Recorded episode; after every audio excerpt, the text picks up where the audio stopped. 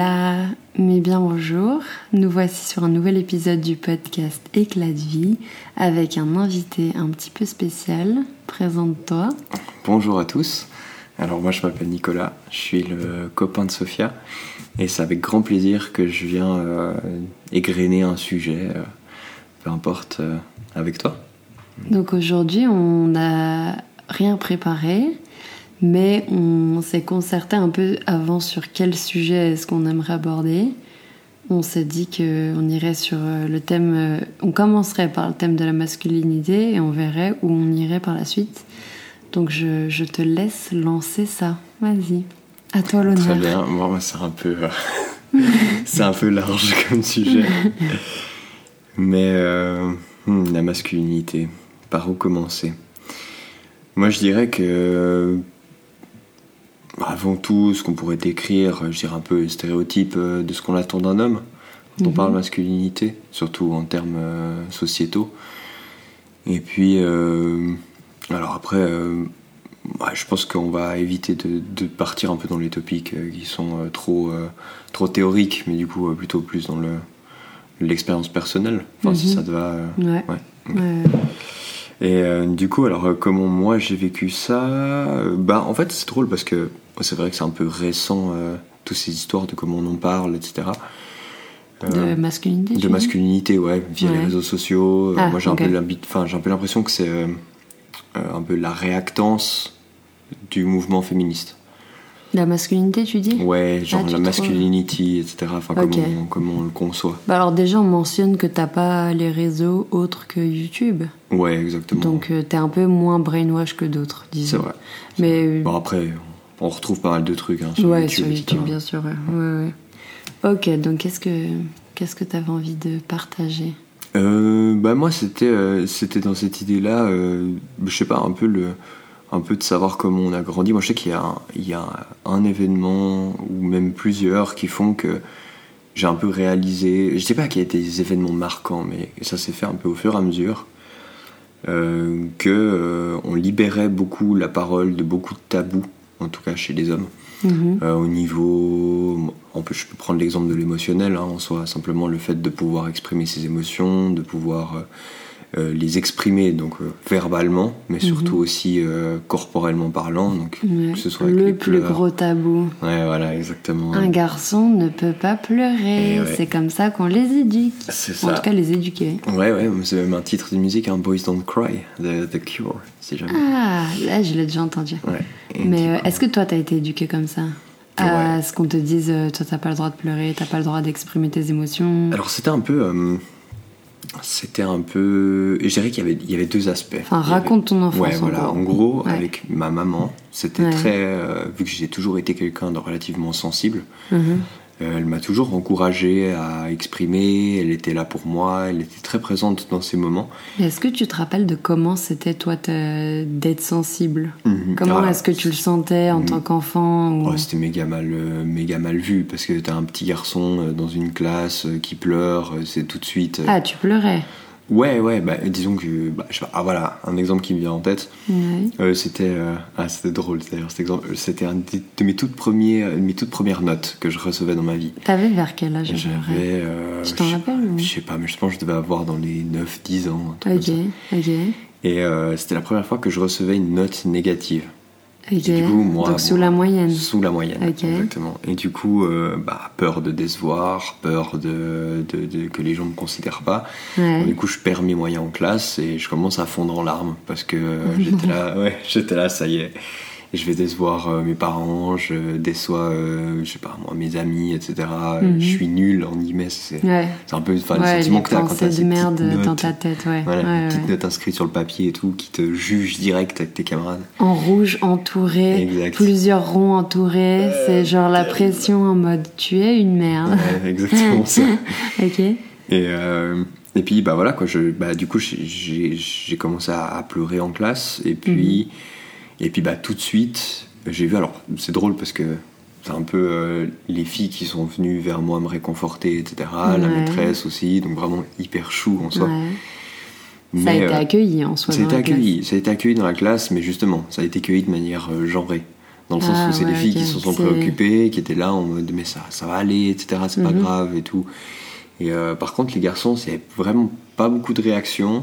Et en fait, j'ai suivi qu'au fur et à mesure de, de l'année scolaire, simplement, Mhm. j'ai un peu cette, esti- cette étiquette du gars qui avait pleuré. Ah ouais, c'est ouais, vrai. ouais, c'est un truc de ouf. Mais je sais pas, Quoi c'est. Ouais, ouais, ouais. Et en plus, c'était une époque où j'avais pas énormément de potes dans les classes. J'étais pas quelqu'un d'hyper sociable ni quoi que ce soit. Mhm. Et du coup, euh, je dirais que ça a quand même, euh, ça a quand même influencé, disons, la manière dont je percevais la première expérience où j'ai pu partager mes émotions. Ouais. Donc, du coup, c'est mais peu- enfin, c'est pas les émotions, c'est genre la tristesse. Oui, la tristesse, ouais, Parce qu'en voilà. vrai, les gars, vous Mhm. n'êtes pas stigmatisés sur autre chose que la tristesse, non? Parce que genre la colère, Ouais, la colère, entre guillemets, c'est bien vu parce Ouais, que voilà. si tu vas cogner quelqu'un, euh, t'es forte et je sais pas quoi. Ouais, ça aussi. La joie, ça- mais ça, c'était sur plus. cool. Ouais, ça, c'était sur. Ouais, la joie, c'est cool, Et la tristesse, c'est genre l'émotion à ne pas. Faut pas pleurer, quoi. Ouais, voilà, ouais. Parce que et tristesse égale faiblesse. En gros. Ouais, c'est ça. Mais est-ce que, euh, par rapport à ton père, Mhm. est-ce que lui, t'a euh, inculqué cette manière de d'exprimer? Punaise, on a mon chien en fond qui ronfle. Ouais, sacré, Oh là là sacré talent. À croire que ce qu'on dit, euh, ça l'embête. il rêve, il rêve, regarde. Ah non, il a bougé comme s'il courait. Ok. Non, comment c'était avec ton père? Euh, euh, par rapport aux émotions, à alors, la écoute- masculinité euh, Écoute, moi, mon père, ça a toujours été quelqu'un qui était. En fait, il était présent quand il était là, en soi. ouais. Mais euh, c'était. Il était quand même. Il avait un peu ce regard distant par rapport à ça. Dans le sens, il était là. Il voulait que. C'était pas quelque chose qui était très bien vu chez lui. Hein. De quoi Donc, euh, le fait d'exprimer les émotions, le fait Ah, de. pour lui, fallait pas. Ouais, pour lui, il fallait pas. Pour lui, c'était vraiment. euh, Enfin, un garçon, ça doit être fort. euh, Bon, etc. après, si on précise, il est chirurgien.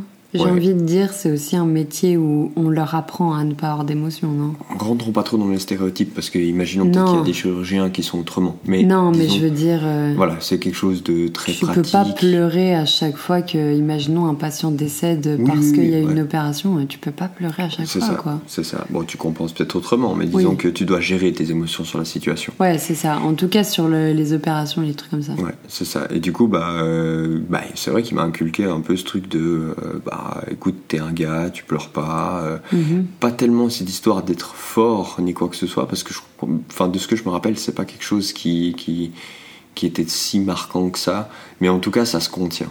Mhm. Au-delà de la force physique, etc., euh, un garçon, ça se contient, ça, Ouais, c'est, on- pragmatique. Ouais, et puis genre, voilà. ça montre rien. Ça quoi. montre rien Ouais. et tout, et puis, euh, puis C'est voilà. quand même drôle de dire ça montre rien parce que, encore une fois, par rapport aux autres émotions, genre, c'est vraiment que la tristesse que les gars ont pas le droit de En fait, montrer, tu en vois. fait c'est, c'est là même que j'y réfléchis en même temps qu'on parle. Ouais. Je pense pas que ce soit vraiment. euh, on montre pas la tristesse ou la, prim- la alors la tristesse est réprimandée en soi, Mhm. mais je pense qu'elle est valorisée si cette tristesse est, est transformée en colère. Tu sais, c'est un truc un peu. euh, Ouais, mais c'est l'émotion secondaire. Ouais, voilà, C'est exactement. ça, c'est qu'en mode tu peux pas exprimer de prime abord ta tristesse, Mhm. donc elle sort en réaction de colère. Exact. Ouais. C'est vraiment ça. Ouais. Et, euh, et puis ça, je sais que je l'ai, hyper mal vécu et jusqu'à, jusqu'à tard. Donc je dirais que depuis ce moment-là. Mais euh, t'as mal vécu la note ou le fait de pas pouvoir exprimer? Non, le fait de ne pas pouvoir exprimer. Donc le fait que ce soit hyper mal vu.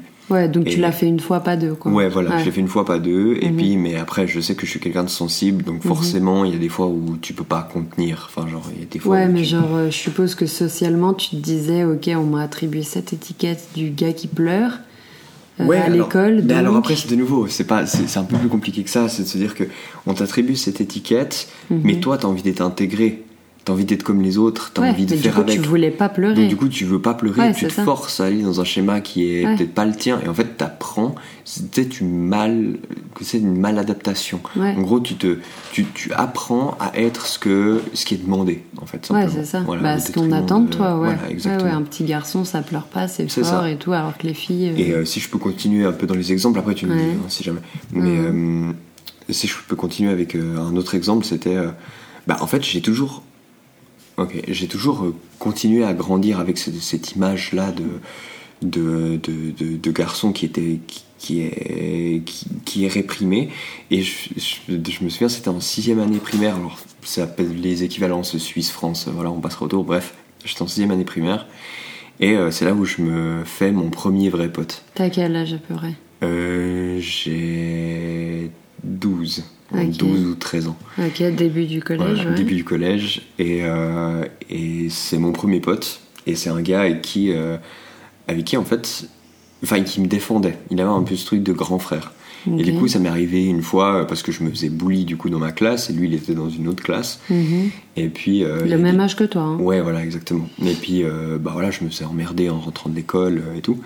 Et euh, lui, il débarque, et puis, euh, je sais plus, il prend ma défense. Et je me souviens, il y avait un truc qui m'a marqué de ce qu'il m'a dit, c'était euh, parce que bah, je pleurais parce que j'étais j'étais harcelé, etc. Mhm. Et puis, lui, il avait dit un truc du style, ouais, mais euh, euh, il pleure pas de tristesse, il pleure de, il pleure de joie, et il a le droit de pleurer de joie parce qu'il y a quelqu'un qui vient prendre soin de lui, et ce sera moi, et maintenant, euh, vous avez plus intérêt à l'emmerder, euh, sinon euh, vous allez avoir affaire à moi, un truc comme ça. Et enfin, moi, c'est là où je me suis senti défendu, et en fait, avec lui, c'est. Voilà, quoi, c'est devenu un vrai bon pote, et puis. Mais je sais pas si c'est mignon ou pas, parce que t'avais quand même pas le droit de pleurer de tristesse, quoi. Ouais, alors après, ouais, mais alors en fait, lui, il voyait très bien. En fait, si tu veux, il a dit ça devant les autres. Ouais, ok. en mode, il s'adaptait socialement, il disait ça devant les autres, mais il l'a pas, euh, il l'a pas fait. Enfin, moi, il m'a jamais réprimandé pour ça. Non, Moi, il y avait d'autres fois c'était où, juste en mode pour que les autres arrêtent voilà, de t'emmerder. Exactement. Et puis, euh, bah, Encore ton ami aujourd'hui? Exact. Mhm. Et puis, Avec euh, un S, son prénom? Ouais, mais c'est pas celui à qui tu penses. Ah, ok. Et, et enfin, bref, voilà quoi. C'était donc toujours un peu cette, ce- cette réprimande-là. Puis si je veux parler un peu de mon évolution vite fait, Comment t'es maintenant? Comment je suis maintenant? Donc, t'approches la trentaine. J'approche la trentaine et je me dis simplement que il y a plein d'évolutions par lesquelles je suis passé. Mhm. Euh, c'est que sur le très très tard que j'ai que j'ai su euh, simplement accepter ces émotions et puis se dire Mhm. que c'est normal euh, d'avoir une émotion, de pouvoir l'exprimer, de pouvoir en parler. En fait, c'est comme si tu tu réagissais mieux en laissant passer cette émotion, en la laissant t'envahir, en la laissant. Mais en fait, on en parlait juste euh, des l'autre jour. Ouais. On en parlait ensemble et quand j'étais à mon stage euh, en psy là et puis euh, et puis je sais plus on parlait on disait euh, dites à quelqu'un de ne pas penser à un ours blanc Mhm. et il va penser qu'à ça. Donc en mode dites à quelqu'un de ne pas exprimer sa tristesse et il va penser qu'à ça il tu va vois. penser qu'à ça, il va la remuer. Ouais, c'est ça. Et en mode, euh, t'acceptes pas ton émotion, Ouais. du coup, elle reste en toi. Euh, ça, ça, je sais pas si on peut dire bouillonne, mais Oui. ça monte en toi. Puis au final, c'est peut-être d'où la colère, tu vois, parce que tu peux pas exprimer la tristesse, donc Mhm. T'exprimes de la colère parce que Exact. tu sais pas comment, enfin, tu peux pas exprimer ta tristesse. C'est exactement ça. Et si je veux combler un peu le gap qu'il y a entre deux, parce que là on est passé de Mhm. moi qui accepte mes émotions Mhm. à moi qui commençais à Mhm. avoir quelqu'un qui m'accepte, etc. Ouais. En fait, je pense que l'entièreté de ma socialisation s'est fait euh, en essayant de, en essayant quand même de réprimer ça et en essayant Ouais. de le contrôler. Donc du coup, j'étais quelqu'un dans mon adolescence de très impulsif Mhm. parce que très frustré Mhm. de ne pas ça. pouvoir exprimer euh, une tristesse ou un Mhm. mal-être et tout. Mhm. Et du coup, je le transformais en colère. La colère, c'est socialement accepté. Donc du coup, euh, voilà, l'impulsivité, Ouais, surtout trame, pour les euh, gars, voilà, hein, parce que parlons-en, euh, les meufs et la colère, euh, elle est hystérique. Ouais, voilà, c'est ça. ouais. On est tous coltinés dans des rôles de genre. hein, hein. c'est vrai en vrai. Ouais, ouais. Puis moi, ça me fait On a le droit de pleurer, mais pas être en colère. exact. Et, Ouais. et, et, et- ouais, enfin, du coup, en fait, c'est comme si j'avais grandi en me formant et en étant un peu à côté de, à côté de mes basques, dans le Mhm. sens où j'étais pas moi-même. Mhm. Et euh, en fait, c'est un peu qu'un soulagement maintenant de pouvoir euh, en parler, de pouvoir euh, Mhm. l'exprimer, et puis que ce soit accepté. Et comment que- c'était euh, tes émotions en couple? Alors, je dirais que les émotions en couple, c'est là où j'ai pu le plus me découvrir. Parce que bah, je suis avec euh, une femme Mhm. avec qui euh, le fait de pouvoir exprimer la tristesse, c'est normal, Mhm. c'est accepté, c'est même bien vu. Est-ce qu'elles ont toutes été comme ça? Ah, je dirais qu'il y a des exceptions, bien sûr. Mais, Ouais, mais globalement, mais globalement, j'ai toujours été avec des filles qui ont été hyper compréhensives vis-à-vis de ça. Mais alors, est-ce que toi, vu que t'avais été, t'as grandi dans ce cadre où on t'a expliqué, en- enfin, on t'a dit que t'as pas le droit et que t'étais avec des gens là qui acceptaient quand t'étais en couple, comment est-ce que toi tu réagis? Est-ce que tu restais quand même dans ce schéma du bonhomme qui pleure pas? Ou est-ce que petit à petit tu t'ouvrais? Enfin, c'était comment? Alors, je vais pas dire, il y avait des, il y avait des, ré- il y avait des réfractions de ma part au début. Mhm. J'étais pas hyper ouvert à ça parce que c'était la première fois qu'on me laissait de l'espace. Et puis quand Mhm. t'as été brainwashed pendant des années à, Ouais. à, à cacher ça, ben ça fait un peu bizarre. Mhm. Et puis en fait, je sentais en moi qu'au fur et à mesure, il y a quelque chose qui se détendait. Donc en fait, pour moi, c'était bénéfique de pouvoir Mhm. l'exprimer. Mais Mhm. t'as quand même cette masse, cette masse de normes sociales qui te disent mec, fais gaffe à ce que tu fais, ça peut être jugé, etc. Ouais. Donc, et euh, donc, euh, tu pensais euh, que le jugement, enfin, que tu pourrais avoir un jugement de ta copine, enfin, de tes Exact. copines à l'époque, ouais. C'est ça, exactement. Alors qu'en fait, c'était pas du tout le cas. Ouais. Et c'est même l'inverse qui s'est produit. C'est que Mhm. plus j'exprimais, plus j'étais moi-même. Et puis là, je, je parle de mes relations, même la, ma relation avec toi actuellement. Mhm. C'est de se dire que j'ai évolué vraiment énormément grâce à ça. Et actuellement, je suis plus du tout le même euh, que j'étais à, l'époque euh, ou avant que j'ai entamé des relations avec, euh, avec quoi que ce soit. Bah, moi, c'est clair que je te connaissais pas. je te connaissais pas avant. Euh, mais j'ai eu. J'ai pas eu beaucoup de relations sérieuses. Mais les relations avec les gars que j'ai eu par le passé, c'était vraiment en mode il faut pas pleurer. Il faut. Ouais, il faut garder. En fait, c'était les émotions, c'était même pas un sujet. Et genre, quand moi je pleurais, c'était ok. Genre, euh, mon copain, il venait me réconforter. Mais genre, de l'autre côté, il y avait jamais de pleurs, ou il y avait jamais de. En fait, j'étais avec des gars qui exprimaient globalement euh, colère et joie, c'est tout. Mhm. Tu vois ce que je veux dire? Ouais, Enfin, ouais, ouais. Et du coup, moi-même, quand je, je t'ai rencontré et que la relation s'est développée, je, je sais pas si j'étais étonnée ou choquée ou je sais pas quoi, mais pour moi, c'est un signe de maturité que de pouvoir, Mhm. tu vois, genre euh, s'ouvrir sur euh, tes émotions, de pleurer quand t'en as besoin de pleurer, enfin. Mhm. Et genre, euh, moi, j'avais jamais. Enfin, même moi, j'avais jamais vu ça, tu vois. Mhm. C'est très admirable. Oui, je sais pas, merci. mais euh, mais c'est grâce aussi à toi qui fait que tu m'as dit que c'est enfin que c'est c'est valorisable et puis que tu aimes qu'on passe par ces steps-là, Mhm. Euh, que ça me permet de m'épanouir en soi et puis simplement de pouvoir discuter de tout euh, et même de ma tristesse, de ma frustration, de ma colère, de ma joie, etc. Enfin, c'est un, tout. Et je pense que s'il y a un message que je devais faire passer euh, aux hommes de manière générale, c'est accepter l'émotion comme elle vient et laisser-la s'exprimer.